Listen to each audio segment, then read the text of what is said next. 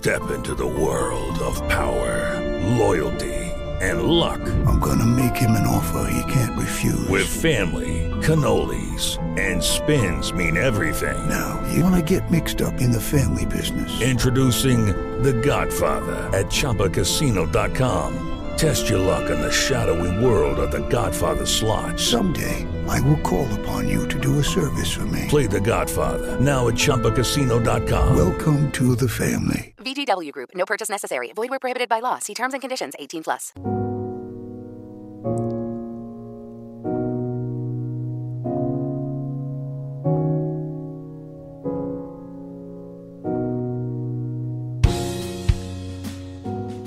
Bienvenidos y bienvenidas un día más al podcast de Sociología Inquieta, un podcast donde tratamos temáticas relacionadas con la realidad social a través de la sociología.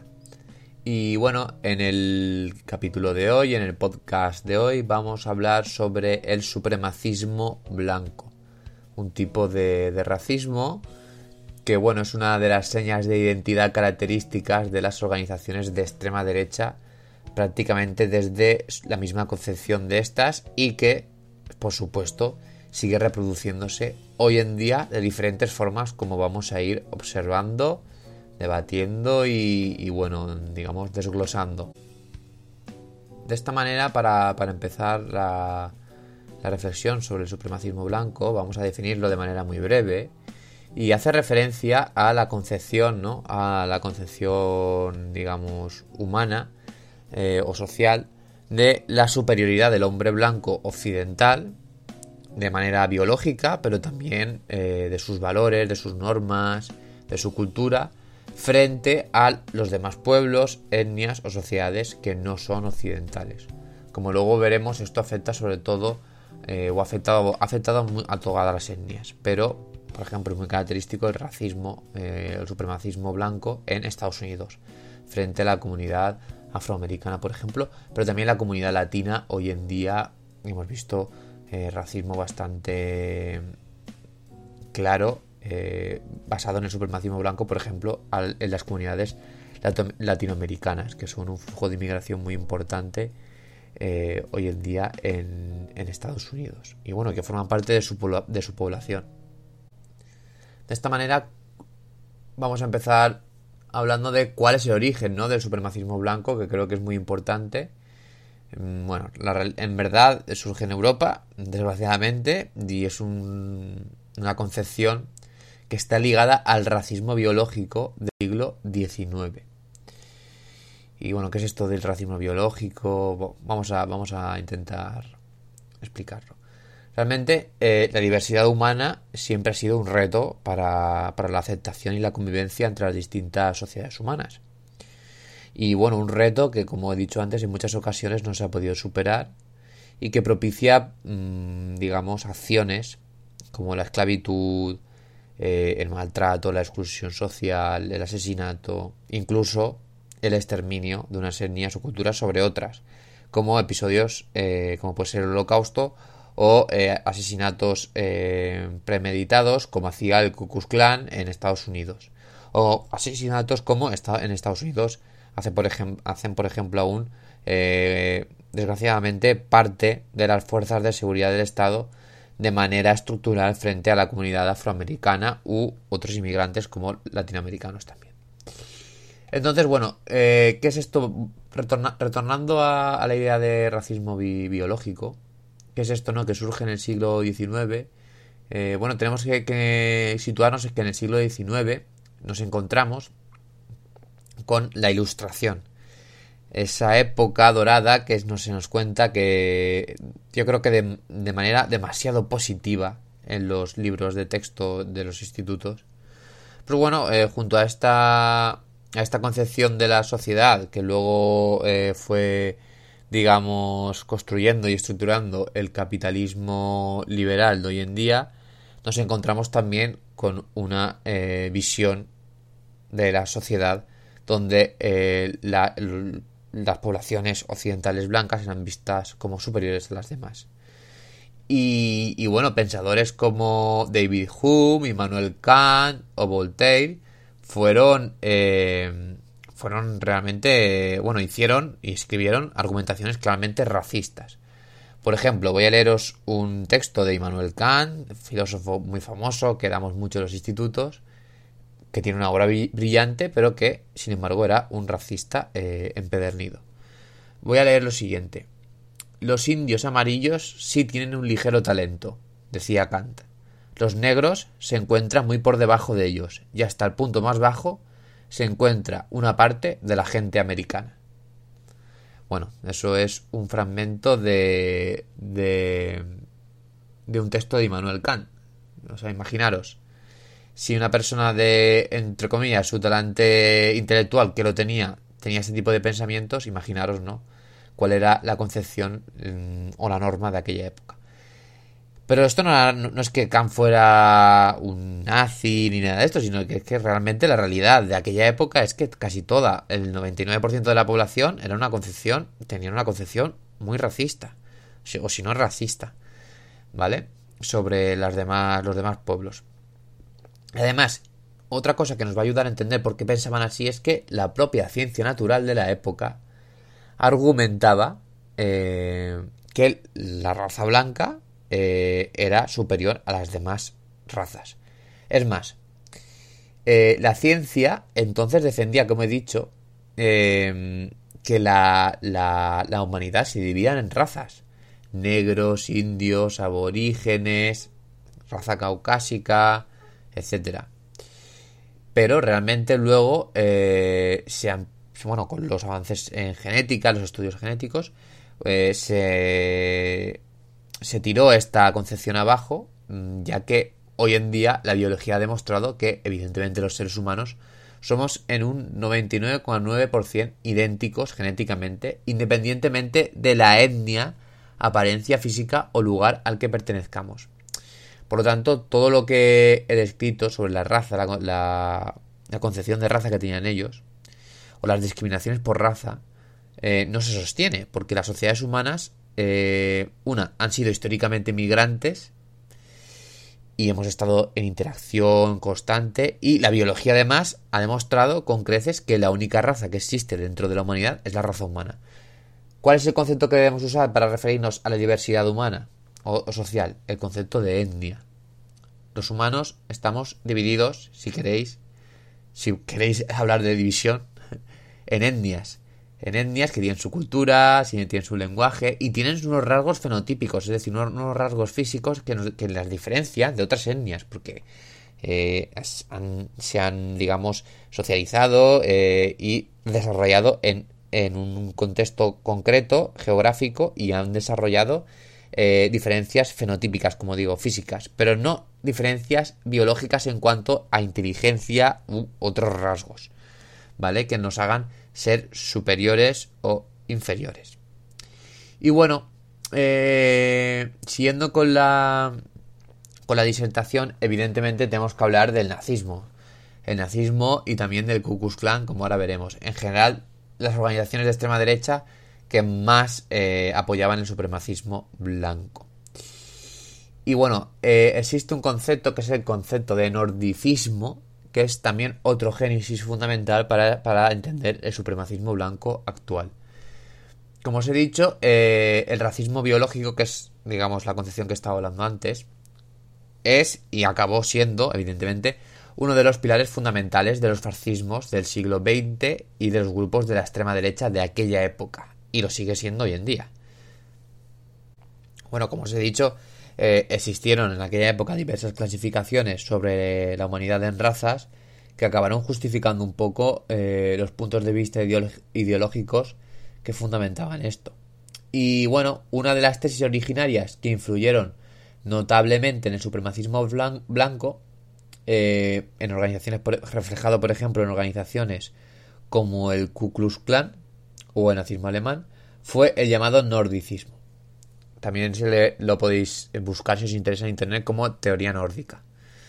¿Y qué es esto? Pues básicamente una teoría pseudocientífica, evidentemente, que instrumentalizaba eh, los modelos antropológicos, es decir, de, estudios biológicos y estudios humanos del hombre eh, del siglo XIX, principios del, del XX, y describían una visión de los pueblos eh, europeos que estaba dividida en tres razas.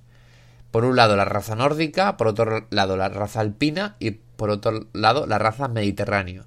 Claro, no os penséis que nosotros los mediterráneos no se consideraban, eh, los nazis nos consideraban, eh, digamos, al igual que ellos, ¿no? O, semejantes, no, de eso nada. La raza, la raza nórdica, la raza aria estaba por encima de las demás. Nosotros somos una raza inferior. Eh, y no somos una raza. El nordicismo fue adoptado, por tanto, por, por corrientes en general, que, pues, como, como, os he dicho, supremacistas blancas europeas y también estadounidenses de, aquella época. Y lo que, bueno, lo que argumentaban es un poco eh, lo que repetían el racismo biológico, que en este caso la raza nórdica, pues era la más avanzada de, de dentro de las poblaciones humanas. Y, y bueno, esto, esta premisa que se inicia ahí en el siglo XIX-XX, pues al final es eh, reapropiada de manera flagrante por la ideología nacionalsocialista, es decir, por los nazis y por Adolf Hitler.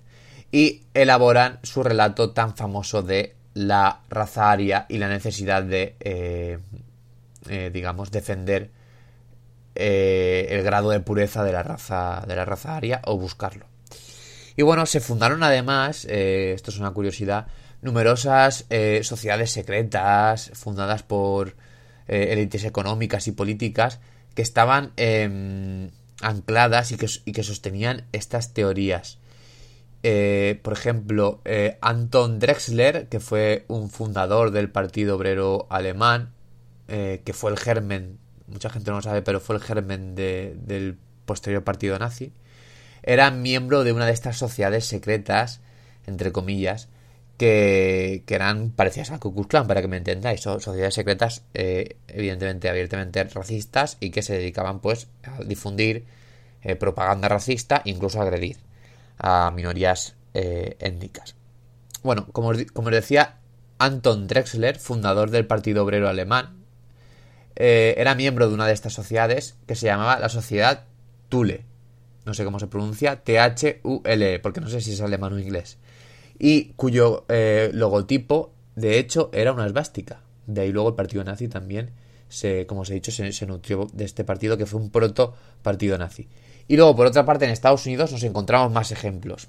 Evidentemente, eh, el Ku Klux Klan es el más famoso, pero eh, antes de esto, si nos vamos al nordicismo otra vez, existe una persona clave para entender por qué surgió o por qué brotó también en Estados Unidos el nordicismo y el racismo, pensando en, términos de raza aria, etc. Eh, que fue un hombre llamado Madison Grant. Fue un abogado, una persona ultraconservadora, de extrema derecha, evidentemente, que defendió la necesidad de políticas de antimigración y argumentaba, por ejemplo, que los flujos migratorios de europeos del sur y el este también eran grupos poblacionales que pertenecían a una raza inferior y por ello había que limitar su, su entrada. Por ejemplo, los italianos, ¿vale? Eh, poniendo, dando hincapié o, defendiendo que deberían dejar que entrara gente, por ejemplo, pues, que viniera de Inglaterra, viniera de países del norte. Y, bueno, la, obra de Grant eh, era tan radical que llegaba a defender, esta persona llegaba a defender la eugenesia. Es decir, eh, para quien no esté familiarizado con el, el, término, la mejora de la especie a través de eh, la intervención humana, eh, básicamente usando métodos selectivos, ¿vale? Como segregación, esterilización, etcétera, etcétera. Lo que viene siendo intervenir de manera artificial en, en la reproducción de la especie humana, mejorando sus rasgos, pero a través de una concepción totalmente racista. Y, bueno, de esta forma, Grant lo que, lo que atribuía, mm, digamos, es que los más... digamos que lo que defendía él, que luego eh, el Ku lo adoptó, y también los nazis, es que los avances más importantes de la especie humana se debían eh, eh, a logros únicamente exclusivos de la raza nórdica barra raza aria aunque luego la, raza aria era la, raza que argumentan los nazis, os lo digo para que, porque los nazis también argumentaban esto.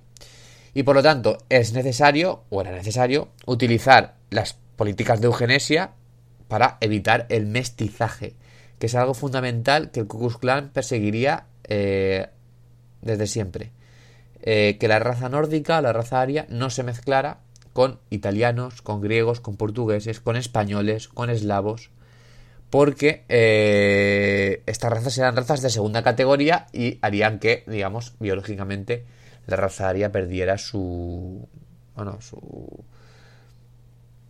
su magia superior y, y de dioses nórdicos, vamos. Eh, entonces, bueno, cabe, añadir simplemente que, que Grant además era un ferviente antisemita, evidentemente, consideraba a los judíos como uno de los eh, como una de las razas más bajas junto a los negros. Y bueno, eh, sus postulados y sus trabajos y en general este tipo de discursos fueron muy utilizados en los fascismos del siglo XX, como os he dicho.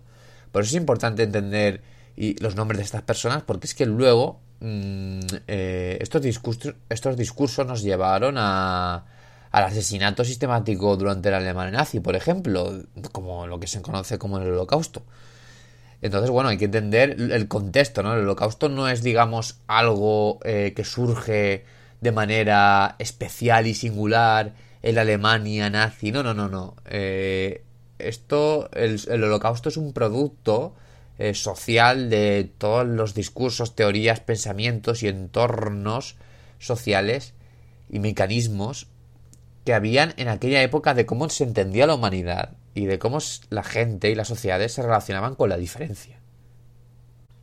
Y bueno, siguiendo un poco con la, con la estela de, de todo esto, tenemos que ahondar en, digamos, en conceptos ya más actuales, eh, el concepto de birracialismo, arianismo y nacionalismo blanco.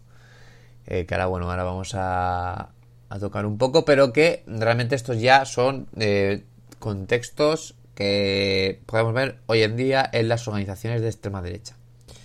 Bueno, por ejemplo, vamos a seguir con Madison Grant, que evidentemente, como os he dicho, ganó mucha popularidad en Alemania. Y Adolf Hill. Hello, it is Ryan, and I was on a flight the other day playing one of my favorite social spin slot games on chumbacasino.com. I looked over the person sitting next to me, and you know what they were doing? They were also playing Chumba Casino. Coincidence? I think not. Everybody's loving having fun with it. Chumba Casino is home to hundreds of casino style games that you can play for free anytime, anywhere even at 30,000 feet. So sign up now at ChumbaCasino.com to claim your free welcome bonus. That's ChumbaCasino.com and live the Chumba life. No purchase necessary. BGW. Void were prohibited by law. See terms and conditions. 18 plus. Eh, y el partido nazi, pues bueno, eh, construyeron el relato de la raza aria en base a estas concepciones, como he dicho. Y bueno, eh, lo que lo que venían a defender es que mm, lo que venía a defender era un poco lo, mismo que defendía Madison Grant, pero digamos que cambiaron eh, el los términos y la concepción de las razas nórdicas a la raza aria. Entonces, el nordicismo dio paso al arianismo en la Alemania nazi.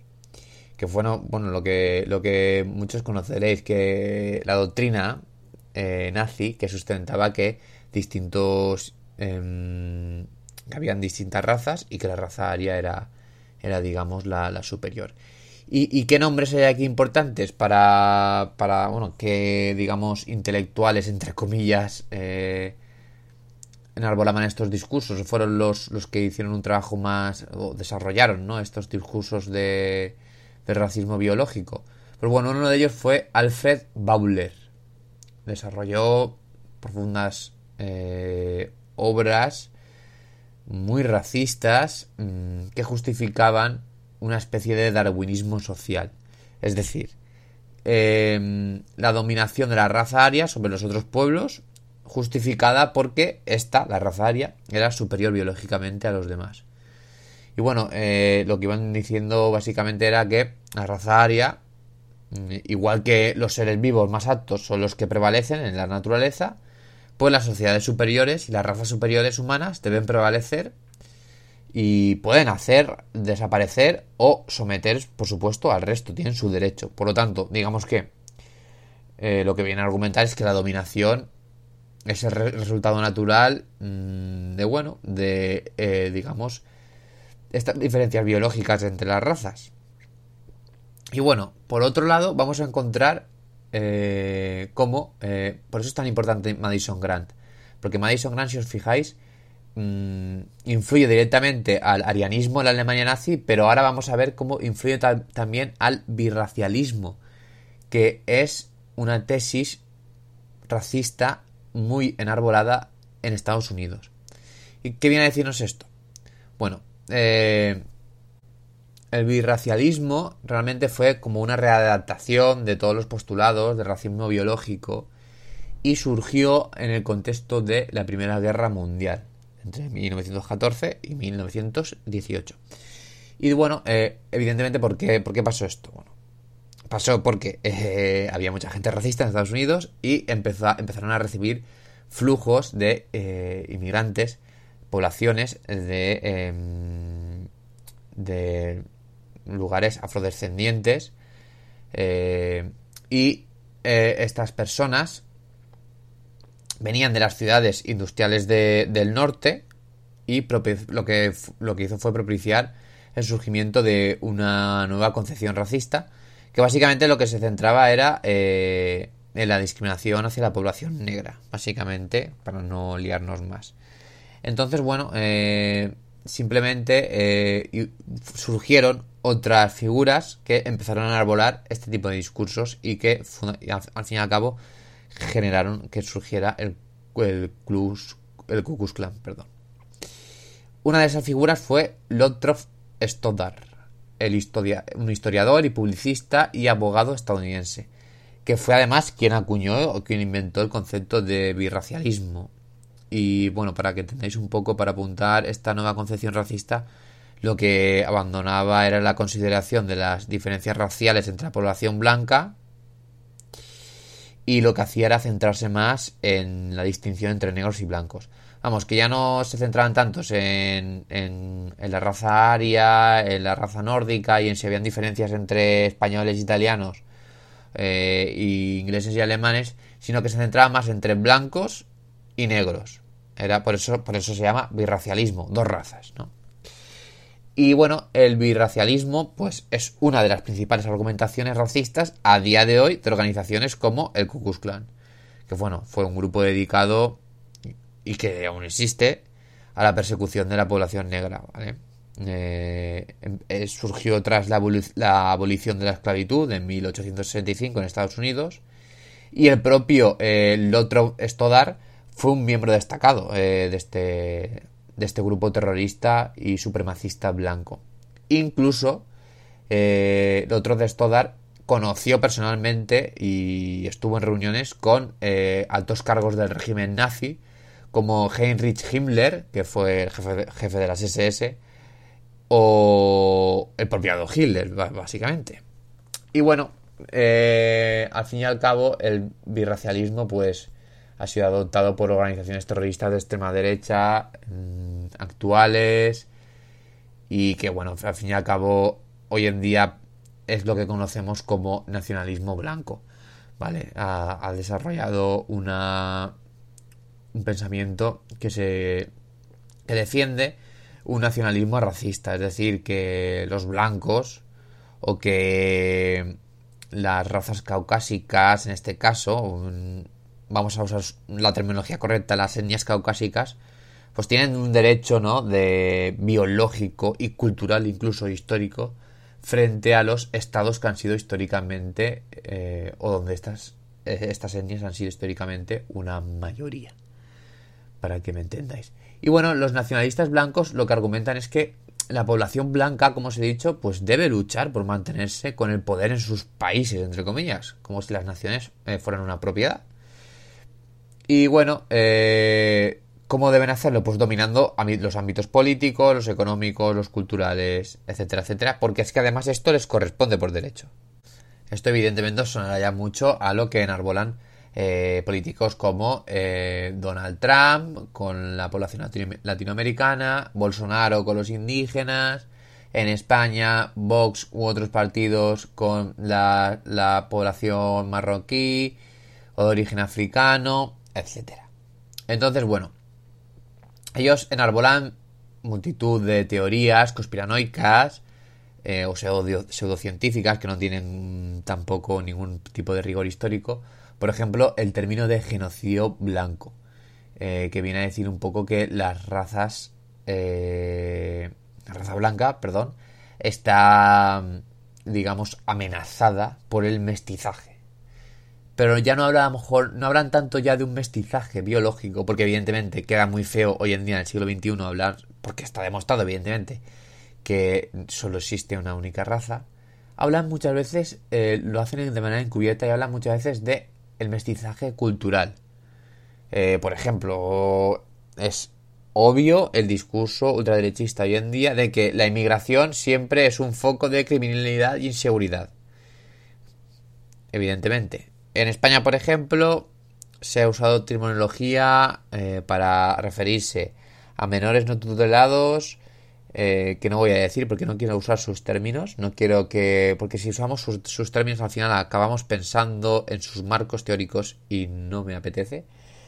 Y, bueno, pues eso, se empieza a culpabilizar a, los inmigrantes de que son delincuentes por naturaleza, porque su cultura es más eh, agresiva, es peor, etcétera, etcétera, ¿vale? Cuando realmente históricamente y culturalmente, si nos ponemos a, hacer ese juego un tanto ridículo de ver quién es más malo, pues bueno, vemos que las etnias blancas y europeas eh, tenemos bajo nuestras espaldas grandes montones de barbarie, evidentemente al igual que otras etnias y zonas geográficas, por supuesto. Y bueno, eh, para acabar, ya sé que el podcast está haciendo largo, pero es que existe una gran cantidad de teorías sobre esto en el sentido de información. Y bueno, estoy intentando condensarlo todo porque creo que a la gente que le interese este podcast eh, le va a servir también para, poner nombres y para luego investigar si quiere.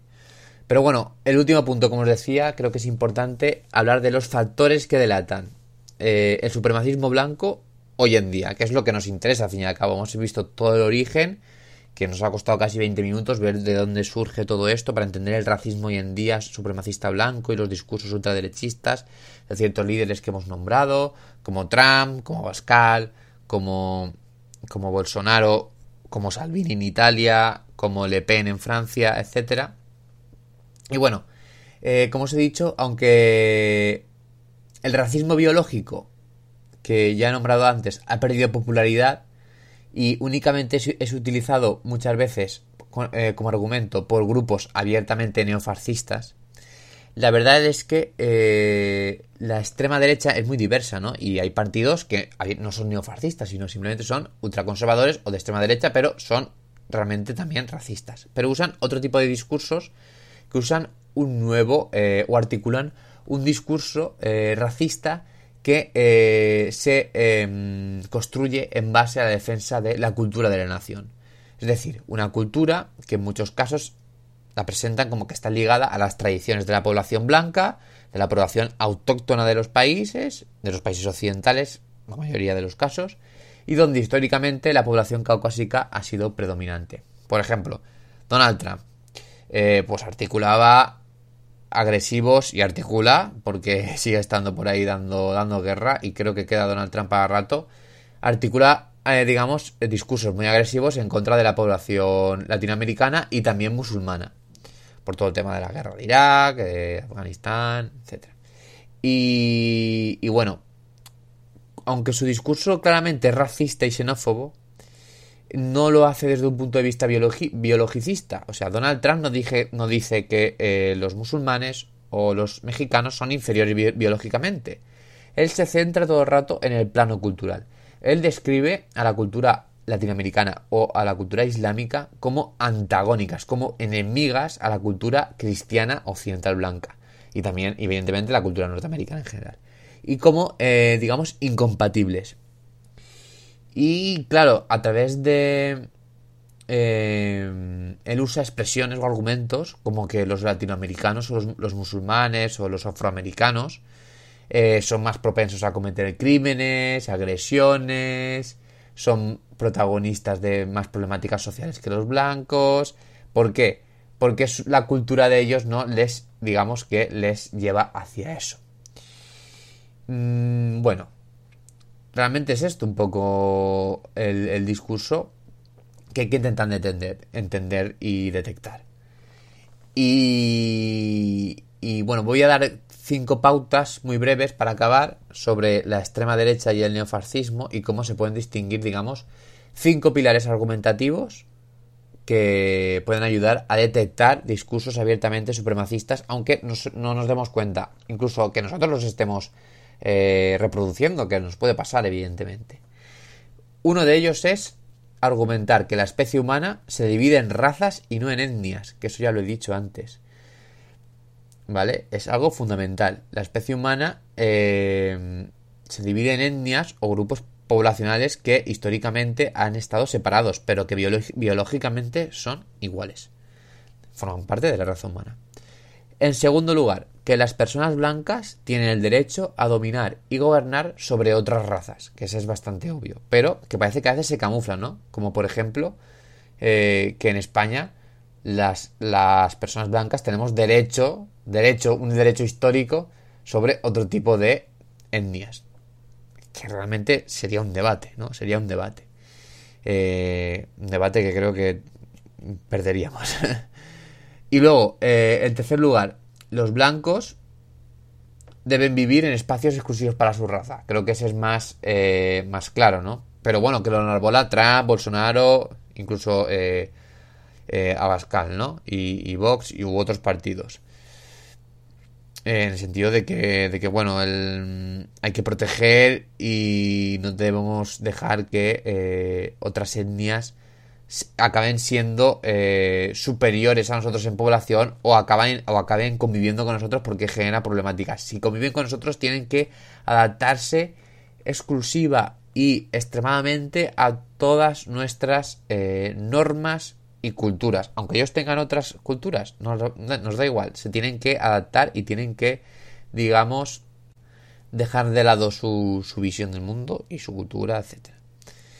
Eh, bueno, el cuarto, el cuarto punto es que la cultura blanca es superior y debe ser protegida de las otras culturas, de las otras culturas, vamos. Porque puede ser corrompida o está en peligro, que es un poco lo que he dicho antes, van, muy juntas la 3 y la 4. Y bueno, la 5, que es bastante obvia, es que eh, genéticamente los blancos son superiores al resto de razas. ¿Vale? Eh, se suele usar mucho el argumento de que los blancos somos más inteligentes y, por ejemplo, los afroamericanos son más atléticos. En fin, eh, la verdad es que hay miles de matices dentro de esto, pero no se sostiene, no se sostiene. Eh, sobre todo en la inteligencia. En la inteligencia no se sostiene para nada. Y en cuanto a, a todo el tema del deporte y el atletismo, pues bueno, evidentemente las, características fenotípicas de, ciertas etnias las hacen más hábiles para unos deportes que otros, pero es que eso no, no, tiene nada que ver con que sean superiores o inferiores. Entonces, eh, bueno, creo que tiene que quedar claro. En definitiva, y acabando ya, eh, el supremacismo blanco es, en sus términos más extremos, digamos, em, pues bueno, eh, digamos que sigue siendo enarbolado por los grupos abiertamente neofascistas, pero, ojo, se pueden encontrar grandes remisiones de este discurso y de esta cosmovisión en gran parte de los discursos que consideramos, entre comillas, normales. Y sobre todo en la ultraderecha y toda su, su diversidad. Así que después de este podcast espero que estéis atentos a ver si detectáis discursos supremacistas blancos, por ejemplo, en la tele o en la radio, que os puedo asegurar que es muy fácil encontrarlos, sobre todo con todo el tema del racismo cultural. Y bueno, eso es todo por hoy. Espero que os haya gustado el podcast. Nos vemos en el siguiente episodio. Podéis seguirme en el canal de YouTube Sociología Inquieta, en la cuenta de Instagram también llamada Sociología Inquieta o en mi Twitter Soler2911. Un placer estar ahí y hasta la próxima.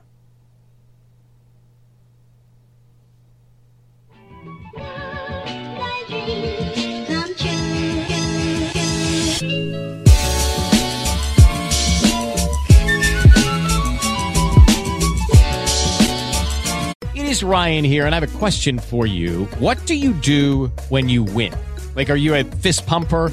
a woohooer, a hand clapper, a high fiver. I kind of like the high five, but if you want to hone in on those winning moves, check out Chumba Casino. At ChumbaCasino.com, choose from hundreds of social casino style games for your chance to redeem serious cash prizes. There are new game releases weekly, plus free daily bonuses. So don't wait. Start having the most fun ever at ChumbaCasino.com. No purchase necessary. BGW. Void were prohibited by law. See terms and conditions. 18 plus. ¿Te preocupas por tu familia? Entonces, ¿por qué darles solo huevos ordinarios cuando pueden disfrutar de lo mejor? Eggland's Best, los únicos huevos con ese sabor fresco de granja, además de la mejor nutrición, como 6 veces más vitamina D, 10 veces más vitamina E y 25% menos de grasa saturada que los huevos regulares, además de muchos otros nutrientes importantes. Así que, dales los mejores huevos. Eggland's Best, mejor sabor, mejor nutrición, mejores huevos.